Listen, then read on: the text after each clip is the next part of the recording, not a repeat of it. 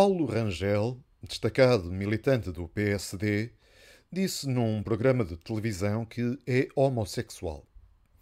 Esta atitude foi explicada como uma tentativa de Paulo Rangel esvaziar uma chantagem política que estaria em preparação e iminente contra ele.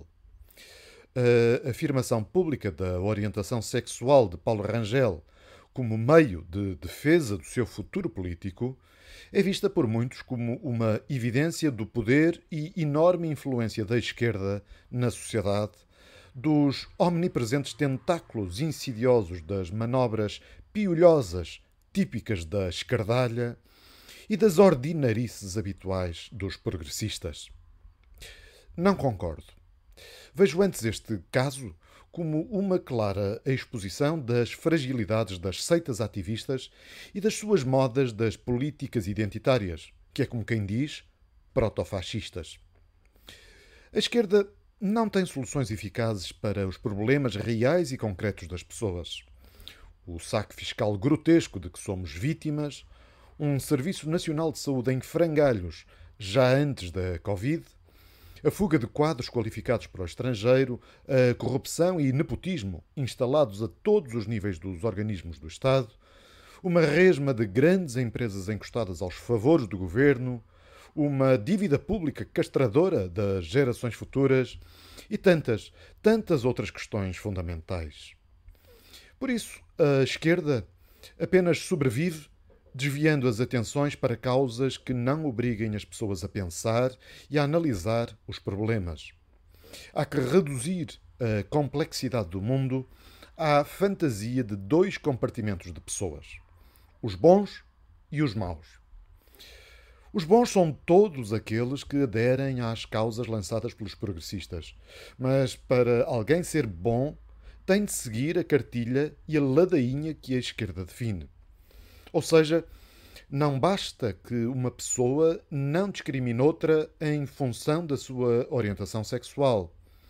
Uma boa pessoa tem de ser ativista LGBT. Aliás, para não ser homofóbico, não basta ser gay. É preciso ser bicha. Para a esquerda, as verdadeiras boas pessoas não podem pensar ou agir segundo a sua própria cabeça. Têm de pertencer a um rebanho e seguir as orientações de bispos como Francisco Louçã ou o clero do Bloco de Esquerda. Aliás, convém lembrar que estes movimentos ditos contra a homofobia se propagam a partir e dentro das estruturas de poder estabelecidas. Das universidades espalhou-se para outras instituições públicas, os mídia e o mundo das grandes empresas.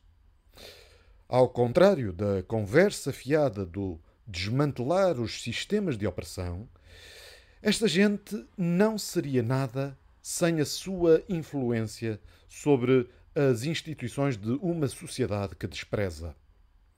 Daí que a sua atuação seja muito parecida com a do vírus da Covid.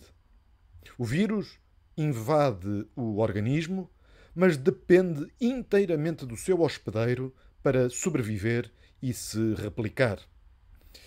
Se um hospedeiro como Paulo Rangel tem resistência e imunidade natural à hipocrisia da esquerda, isso torna-se um problema para o vírus progressista. O vírus terá assim de atacar outra pessoa, de preferência vulnerável. E se às tantas houver um número significativo de Paulos Rangel, a epidemia da esquerda acaba e passamos a viver num estado endémico com alguns cancros progressistas, mas uma população maioritariamente sã e livre.